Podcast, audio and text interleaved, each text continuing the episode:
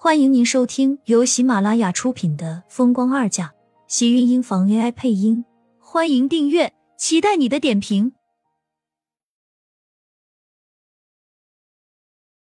第二百六十一集，接下来的日子，苏浅每一天似乎都过得十分忐忑，带着煎熬。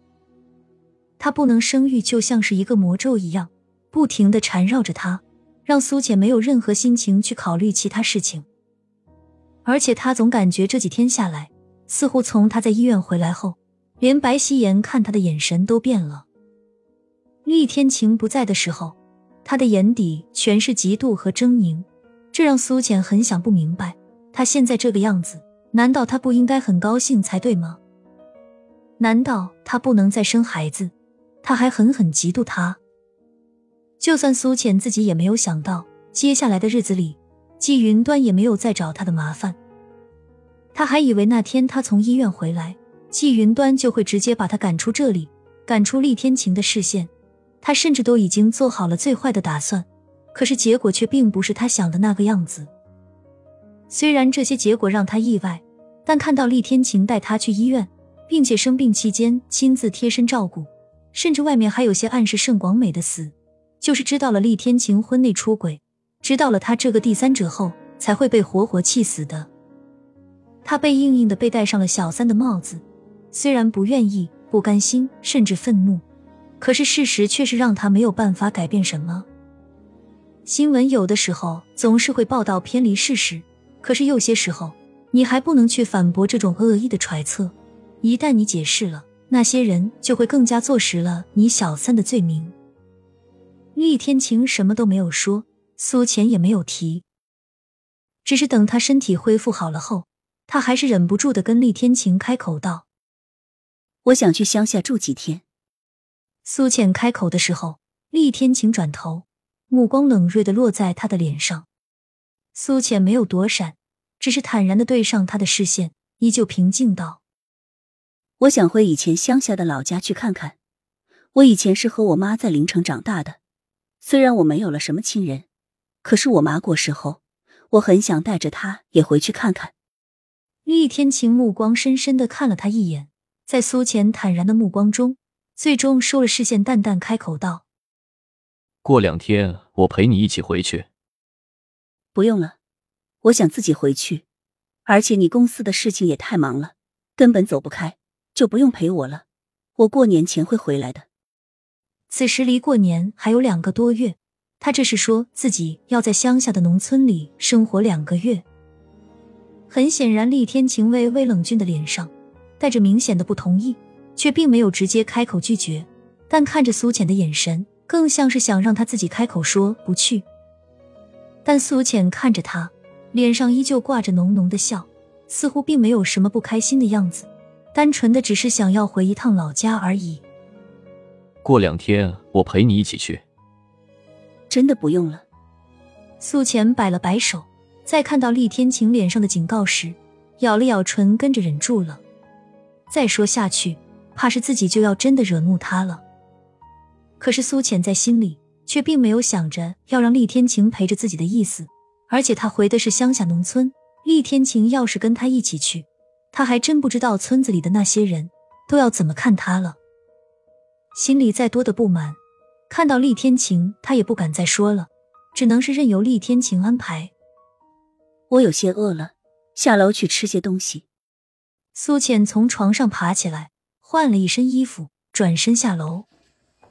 这几天厉天晴显然都和以往一样很忙，等到苏浅离开，也去了书房处理公司的事情。苏浅其实并不觉得饿，而是不想要再面对厉天晴。想回乡下也不过是一个借口，一个可以逃避这里，让自己有个空间去呼吸的借口。真没有想到，盛广美活着的时候这么防着你，到最后竟然还是百密一疏，让你钻了空子。表面你装的这么单纯无害，事实上呢，你这种女人心计才是最恶毒的。苏浅抬头看到白希言向自己走过来，冷清的脸上此时都是怨毒。眼底更像是快要喷出火来一样，瞪着苏浅，甚至恨不能扑上去，直接就撕了他。苏浅看到白希言的时候，脸上并没有什么意外。现在这个家里，他可以无处不在，因为是季云端让他留在这里的，自然谁都赶不走他。就算是他们两个谁看谁都不顺眼，但也是互相拿对方没有办法。听到白希言讽刺自己的话，苏浅的眉心不由得拧了拧。他现在还真有点不明白，白希言最近对自己的怨恨和嫉妒怎么就这么浓了。就是以前，他虽然看不顺眼自己，但眼底总是会透着一股讽刺和讥笑。现在却不是这样，他更多的像是真的在记恨自己，眼底里的光芒也是越来越让人觉得恐怖。有的时候对上白希言眼底的光芒，他自己都会觉得心里一惊。我不明白你说些什么。你如果真觉得我恶毒，就想办法拆穿我，让厉天晴厌恶我好了。每天跑到我跟前来冷嘲热讽，没觉得这种行为白小姐做的很没有意思吗？苏浅冷声道，一脸的正色，不卑不亢，干净白皙的小脸上是格外的坦然和宁静。白希言的脸色瞬间更加难看，视线看向苏浅，阴寂而毒辣。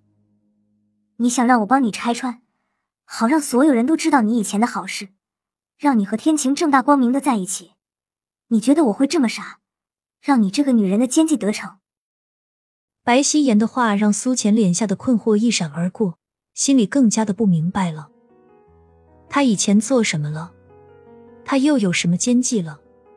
为什么总觉得这次过后，白希言和季云端的态度更让他觉得看不懂了？季云端似乎是对他放松了，那天过后再也没有找过自己的麻烦。